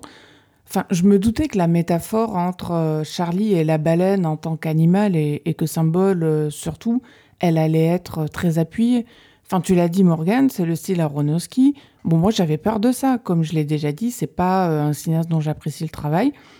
Mais là, euh, à son martèlement constant, je trouve qu'il a ajouté pas mal de complexité et euh, le résultat, euh, il est plutôt réussi pour moi.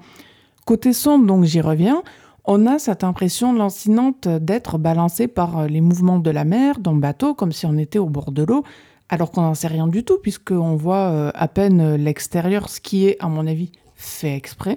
Oui, on voit la route à un moment, mais voilà. Voilà, on voit rien de plus. En plus, ils sont dans l'Idaho. On sait pas où on est, non si, mais. Si, si, ils euh, le disent, ils sont dans l'Idaho, oui, oui, ce qui n'est pas un euh, état euh, maritime à la fin. Bien sûr, non, mais ils ont beau être dans l'Idaho, l'Idaho, pardon. moi, tu m'aurais dit, Morgane, ils sont au beau milieu d'un champ de fleurs ou un cratère sur la Lune. Je t'aurais cru parce que hmm. j'en sais rien. Enfin, Bien sûr. C'est la magie du cinéma.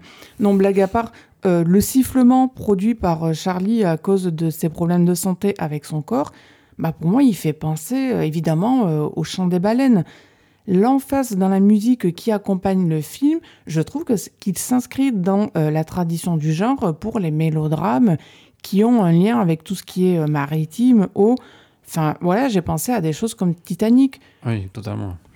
Côté visuel, disons, euh, les déplacements compliqués de Charlie, ils sont certes dus à son poids, de ce qu'on en voit à l'image, de ce qui est suggéré à l'image, mais il n'y a pas que ça qui est suggéré. Ce qui est très fortement suggéré, c'est qu'on peut, là encore, très bien les comparer à ceux d'une baleine qui ne serait pas dans son élément naturel, c'est-à-dire l'eau, mais qui serait sur Terre. Une baleine échouée. Voilà, exactement. Enfin, si le film se réfère euh, souvent à Moby Dick, au roman, il y a une autre baleine pour moi qui euh, rentre à jeu, donc qui n'est pas explicitement fait mention, mais qui me semble quand même évidente, vu qu'on y parle souvent de la Bible. Je fais référence au fameux épisode dans la Bible de Jonas qui passe euh, trois jours et trois nuits dans le ventre d'une baleine. Enfin, la Bible, elle parle d'un gros poisson, je sais, mais dans l'imaginaire collectif, c'est une baleine, on va pas se mentir. C'est aussi parce qu'on sait que l'être humain, dans un gros poisson, euh, c'est difficile de, rentrer intérieur, alors qu'une baleine, on s'imagine plus bah, qui rentre dedans, quoi. Oui, bon, et j'ai pas parlé de Pinocchio parce que là, ça me semblait carrément hors sujet. Ouais, monstro. Oui. Mais donc, euh, qu'est-ce qu'il fait, Jonas? En gros, il est dans le ventre d'une baleine trois jours, trois nuits, et une fois qu'il en sort, il va remplir sa mission initiale. Je trouve que dans le film, c'est l'effet produit par le personnage de Charlie sur ceux qui viennent lui rendre visite. Ils sont euh, happés par lui, comme s'ils étaient happés dans le ventre de la baleine, et ils repartent en quelque sorte vers euh, non pas euh, ce qui serait le droit chemin, mais vers, disons, ce qu'ils sont censés faire à des degrés différents en fonction de leur personnalité. Je trouve qu'il y a là encore une fois quelque chose de complexe de l'ordre d'un phénomène d'attraction-répulsion qu'exerce Charlie sur eux, et, c'est quelque chose que euh, j'ai trouvé passionnant à regarder et à tenter d'analyser. Ouais, vous l'avez compris, Julie est très enthousiaste par rapport au film moi un peu moins. Euh, touche parfois au très beau, hein, je suis d'accord, et son côté film de monstre avec Barden Fraser, bardé de prothèses, m'a étonnamment plu, alors que j'avais peur, j'avais très très peur même. Euh, j'ai quand même plus de mal avec les scories habituelles de son cinéma, hein, euh, notamment ce qu'on connaît de lui depuis Requiem for Dream. Euh, The Way, il a quand même un côté très larmoyant, où, où le réalisateur sort les violons à de nombreuses reprises, pas forcément dans la musique, mais je veux dire dans, dans l'esprit. Enfin, c'est euh, les scènes où on a euh, Brian Fraser qui, qui, répète plusieurs fois euh, les gens sont merveilleux, les gens sont merveilleux. C'est à la fois touchant et un peu aussi, un peu, pardon, un peu aussi lourd. Hein. Oui, là je pense que c'est dû au scénariste, j'en ai oublié son nom, qui est aussi à l'origine de la pièce de théâtre adaptée. Parce qu'en fait, quand on sait que c'est un projet The Whale, pas pour Aronofsky bien sûr, mais pour le scénariste qui a écrit la pièce de théâtre, donc euh, autobiographique. Euh, je, comprends cette écriture-là. Je dis pas qu'elle est euh, à droite, Morgane. mais... sachant que c'est autobiographique, je peux comprendre deux choses. Un, l'optimisme indécrottable du personnage. Et deux, dans la foulée, le fait que Charlie, donc incarné par Brandon Fraser, s'excuse tout le temps. Il y a, y a, un côté euh, autoflagellation qui, pour moi, est euh, logique compte tenu de euh, sa dimension autobiographique. Bah, le côté un peu martyr hein, qu'aime bien voilà. Aronofsky. et d'ailleurs, la, ça, ça, empire vers la fin, on va dire ce côté un peu leur moyen. Et la toute fin, et, enfin, la toute, toute fin, elle est ratée à mes yeux. Le, le réalisateur ne sait pas finir humblement ses films, on le sait euh, mis à part peut-être The Wrestler, là on, se tape hein, son horrible fondu au blanc euh, qu'il a l'habitude de faire, euh, où il appuie la métaphore biblique du film avec la sanctification de son personnage principal. Au secours. Bon, j'ai adoré The Whale, mais l'honnêteté intellectuelle dont j'essaie de faire preuve m'oblige à dire que ce moment, cette toute fin, ça dure 3 minutes montre en main, c'est totalement raté. Vu les difficultés à se mouvoir de Charlie, moi j'aurais trouvé tout à fait acceptable euh, sobre, modeste, que il se contente de lui faire faire euh, un câlin, une embrassade à sa fille, et que le film s'arrête là-dessus. Mais non, il a fallu qu'il joue encore les kékés avant de faire en sorte que son acteur, il décolle du sol pour s'envoler au ciel. Je trouve que c'est difficile de parir devant son moment, et je trouve ça dommage parce que là, pour moi, Aronofsky, il se saborde complètement. On termine notre tour des sorties cinéma pour un autre huis clos avec The Nocebo Effect pour la sortie VOD de la quinzaine de Lorcan Finnegan. Après le remarqué Vivarium qui avait eu un prix à l'étrange festival en 2019 et qui avait été projeté en avant-première à Cannes la même année à la semaine de la critique, Lorcan Finnegan, attendu au tournant, revient avec un troisième long métrage horrifique, The Nocebo Effect, sorti en VOD et DVD grâce au distributeur The Jokers, qui compte au casting pas moins que Eva Green et Mark Strong. Une histoire euh, un peu unique en son genre euh, qu'on détaillera après ton résumé Morgan. Oui, alors euh, Nocebo Effect, ça raconte l'histoire d'une créatrice de mode qui souffre d'une mystérieuse maladie, qui déconcerte ses médecins et frustre son mari jusqu'à ce que l'aide arrive sous la forme d'une nounou des Philippines qui utilise la médecine traditionnelle pour révéler une horrible vérité. Et non, ce n'est pas un film anti-vaccin. Non. Vivarium, je l'ai pas vu, mais ce que je peux dire de The Nocebo Effect, c'est que le film a pour lui euh, de parler d'un sujet que j'ai jamais vu abordé dans du cinéma sous cet angle. Il se sert d'une actualité passée, euh, à savoir tous ces gens morts dans des usines de fabrique de vêtements dans d'atroces souffrances, qui ont été un peu oubliés depuis, il faut le dire. C'était pour rappel en 2013 le fameux scandale du Rana Plaza au Bangladesh qui était devenu le symbole de la fast fashion. On avait retrouvé notamment dans les décombres de l'usine des vêtements de la marque Primark.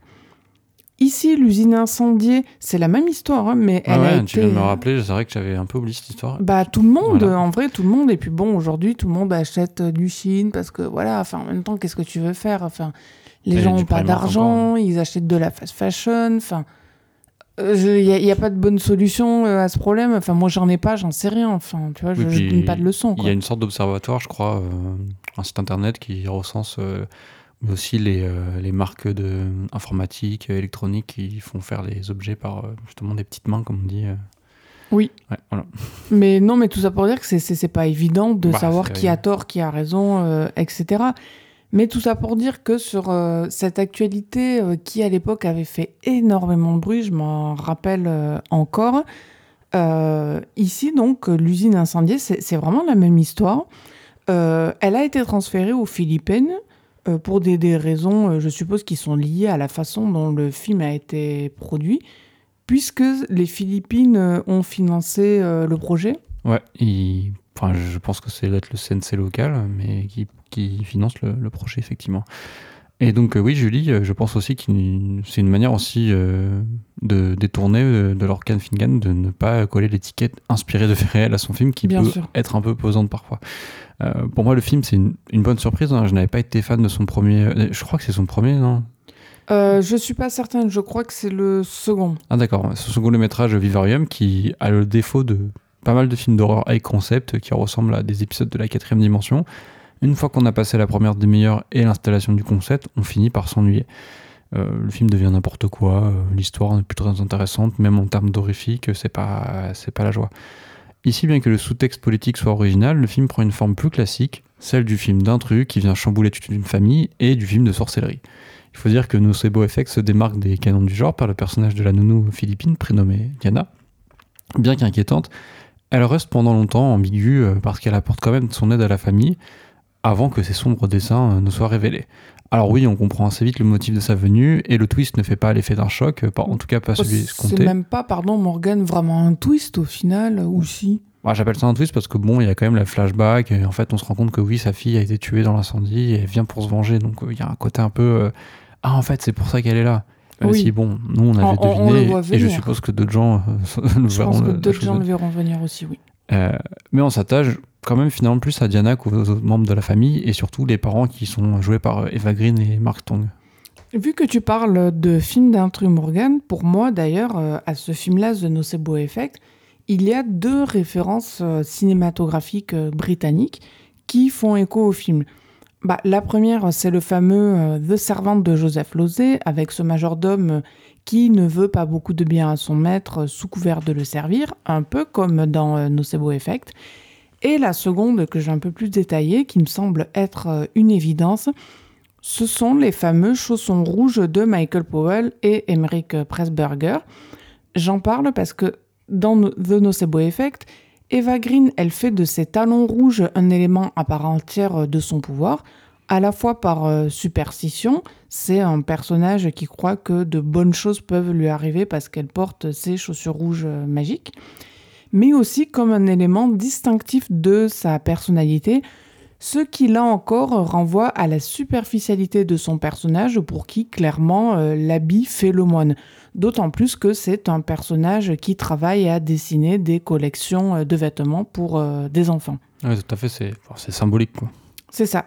Ces chaussons rouges, qui sont donc euh, chez elle des escarpins à talons rouges, c'est aussi le symbole quelque part, je trouve, de ce qu'elle peut s'offrir face aux Philippins à qui elle va rendre visite dans l'usine, qui eux n'en ont pas du tout les moyens. C'est un élément sur lequel insiste beaucoup d'ailleurs euh, Lorcan Finnegan, la, caméra les filme énormément.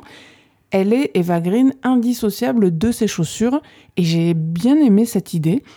Euh, concernant euh, Diana Sinon, la raison aussi pour laquelle je trouve on s'attache plus à elle malgré son désir de vengeance, c'est que la famille dans laquelle elle s'impose, bah, elle est profondément antipathique complètement, les bourgeois. Euh, oui, dans, dans euh, leur euh, totalité. Finnegan fait pas du tout de mystère sur son programme. Oui, c'est elle, la méchante, Diana, mais en face, c'est comme s'il disait qu'ils l'ont quand même un peu cherché, même leur enfant, à qui elle donnera paradoxalement une chance de s'en sortir, comme si cet enfant euh, n'était pas non plus là pour euh, reproduire euh, les erreurs passées de ses parents. On peut trouver le film manichéen pour ces raisons, et en même temps, encore une fois, ils sont tellement imbus d'eux-mêmes et superficiels qu'on peut comprendre sans parler non plus de cautionner pourquoi en face il est question de leur rendre la monnaie de leur pièce. Ouais, c'est vrai qu'on peut trouver le film manichéen, Julie, mais je suis content que Lorgan Fingan ne fasse pas son Robin Sloan en nous martelant sont euh, tous les êtres humains sont horribles, même les pauvres. même dans euh, même cette famille de, bourgeois dans leur superficialité, leur méchanceté, etc. Bon, euh, ils, tiennent à leur enfant, ils ont ils ont quand même des sentiments. Ce sont pas juste deux personnages immondes qui, qui, se foutent de tout. Oui, tu sens qu'il y, a un amour. En tout cas, il y en a eu un, en tout cas entre le et le, couple et le fruit de cet amour, c'est l'enfant. Et voilà, oui, effectivement, il y a, il y a une forme de, d'empathie quand même. Mm. Même si. Euh, voilà, et même si, euh, j'allais dire, vis-à-vis non seulement du monde, mais aussi entre eux, bon, bah, il n'y a pas d'amour. Enfin, je veux dire, ils vivent ensemble, mais euh, ils ont l'air de ne pas trop pouvoir se supporter. C'est, ah bah, prégnant durant tout le film. C'est du passé, quoi. voilà, c'est ça. C'est vraiment, ils restent ensemble pour bah, les, les, apparences. Enfin, encore une fois, des apparences très bourgeoises. Hein. C'est ça. Et euh, d'ailleurs, on peut rapprocher euh, Nocebo Effect à, à son filtre, hein, le dernier Osloon. Surtout la dernière partie de la Palme d'Or où euh, il y avait justement un renversement où la, dame pipi du, du, yacht de la croisière de luxe du début du film se retrouvait dictatrice du, des survivants en fait de la communauté de survivants du naufrage du bateau justement et voilà c'était une vraie, une vraie méchante en fait et Fingan fait un peu l'inverse, Fingan Lorcan, pardon, fait un peu l'inverse de Sloan en restant du côté de son personnage d'opprimé. côté horreur aussi, le, le, réalisateur affirme plus clairement son style que dans Vivarium. Il y a de vraies scènes qui font flipper, comme euh, la première apparition du chien euh, au personnage de Christine, donc celui joué par Eva Green. Euh, c'est une sorte de chien de l'enfer, en fait, presque pourri. Oui, il est aveugle, ce chien, d'ailleurs. Oui, il a les yeux vitreux d'aveugle, ouais. et en fait, il est recouvert de... déjà, il apparaît comme une sorte de mauvais présage, parce qu'on va comprendre ensuite qu'elle va recevoir un appel, et plus tard, on comprendra que cet appel, c'est l'appel de... on l'a informé qu'il y avait eu un incendie dans le dans le, le, truc de l'usine de, vêtements où euh, elle faisait faire les vêtements de sa, de sa marque. Euh, et en fait, il apparaît, il est couvert de tics qui vont ensuite se jeter sur Christine. Euh, et justement, je trouve que jouer sur les tics, qui est finalement pas trop utilisé dans le cinéma d'horreur, et ça fonctionne parce que c'est vrai qu'il y a une vraie angoisse des, des tics, liée à la maladie de Lyme en fait, ou Lyme, je ne sais plus comment on dit. Bah, moi, j'ai vu le film avec ces tics sur Eva Green, je me suis retenu de pas me gratter. Voilà, c'est ça. Puis on sait que la maladie de Lyme, en tout cas, euh, ça crée des. Enfin, c'est un vrai fléau, quoi. Il y a, il y a, des gens qui en, souffrent, et qui, notamment Avril Lavigne, qui en souffrent et qui ont du mal à, vivre avec. Bon, Avril Lavigne, en l'occurrence, elle a de l'argent, mais il y a des gens qui ont moins d'argent, oui, c'est plus, plus compliqué. Et euh, donc, ouais, il y a le côté un peu dégoûtant euh, de, des acariens, donc je trouve ça très intéressant dans un film d'horreur ça crée un vrai inconfort pendant tout le film, comme tu disais, tu as envie de te gratter. Et j'aime également la toute fin qui vire dans, pour le coup dans l'horreur totale avec une scène de torture sur une machine à coudre particulièrement réussie. Là encore, euh, c'est plutôt original, Morgan. Voilà. Euh, le, film aurait pu être très bon. Hélas, s'il n'y avait pas eu un ventre mou de quasiment allez, trois quarts d'heure, une demi-heure, trois quarts d'heure, qui joue euh, un peu trop en fait sur le faux mystère de la présence de Diana, comme on dit, on, s'en doute pourquoi elle est là. Et en fait, on crée est-ce qu'elle est gentille, est-ce qu'elle est méchante? Enfin, le film, c'est un peu trop ça pendant une demi-heure. Surtout que sur de, vrais moments d'effroi, en fait, où on aurait pu croire que ça allait tomber là-dedans. Notamment, il y a une séquence où euh, la première nuit, elle met du sable devant euh, ou des cendres, je ne sais plus. Oui, c'est des cendres. Et euh, il y a une, silhouette comme un fantôme. On, suppose que c'est le fantôme de sa fille, en fait. Bah, en fait, je dirais, Morgan, qu'il y a tout un décorum du film d'horreur dans ce film-là, du film de sorcellerie, en fait, de, hmm. dans, de la sous-catégorie film de sorcellerie dans The Nocebo Effect, avec effectivement les cendres de la cheminée, euh, le petit euh, hôtel dressé à la mémoire de sa fille euh, Adiana qui a disparu dans l'incendie alors qu'elle s'en est sortie. parce qu'elle n'était pas dans l'usine au moment où... Par hasard, Voilà, par pur hasard. Au moment où l'incendie s'est déclaré, elle est partie chercher de l'eau, elle est revenue. C'est là qu'il y a eu l'incendie avec sa fille enfermée à l'intérieur. Enfin bref, il y a comme ça plein d'éléments euh, disséminée dans cette grande maison où elle atterrit en Irlande, parce que l'action se passe euh, dans le, temps présent euh, en Irlande, de mémoire. Ouais, ouais, il me semble que c'est en Irlande, c'est un cinéaste irlandais, donc je crois que c'est vers Dublin. Mm. Et bon, bah tout ça, en fait, c'est très gentil, mais à, part, à part du décor, c'est pas grand-chose de plus. Non, c'est ça. Euh, mon cours s'ennuie un peu, euh, d'autant plus que Lorcan Fingan ne, sait pas, ne fait pas grand usage, euh, ne fait pas usage de grandes idées de mise en scène pour nous maintenir éveillés. Contrairement à ce que fait euh, Shyamalan et les autres réalisateurs de la série The Servant, dont je n'ai vu que la première saison, mais qui fonctionne sur le même principe, euh, de l'intrus qui infiltre une maison de bourgeois et qui a une sorte de pouvoir euh, mystique qui va dérégler en fait la famille. Et là, ce qui fonctionne dans la, série de Shyamalan, c'est justement la mise en scène, le côté un peu jubilatoire de, tourner, de, de déformer le, le, décor de la maison bourgeoise avec des effets de mise en scène. C'était vraiment passionnant pour le coup. C'est pour ça que j'ai d'autant plus apprécié cette fin euh, de torture complètement gratuite, justement à cause de ce ventre mou. Euh, elle m'a assez secouée, j'étais euh, contente que Lorcan Finnegan aille au bout de son propos, sans chercher non plus à couper les cheveux en quatre. Enfin, le programme de The Nocebo Effect, il est clair, donc autant aller jusqu'au bout, il va pas faire semblant d'être gentil ou de sauver qui que ce soit s'il en a pas envie. Je trouve que là, à ce niveau, il a réussi euh, quand euh, Sharper, dont on a parlé la fois précédente, euh, échouait avec les gentils qui quand même doivent gagner à la fin parce que ce sont les gentils.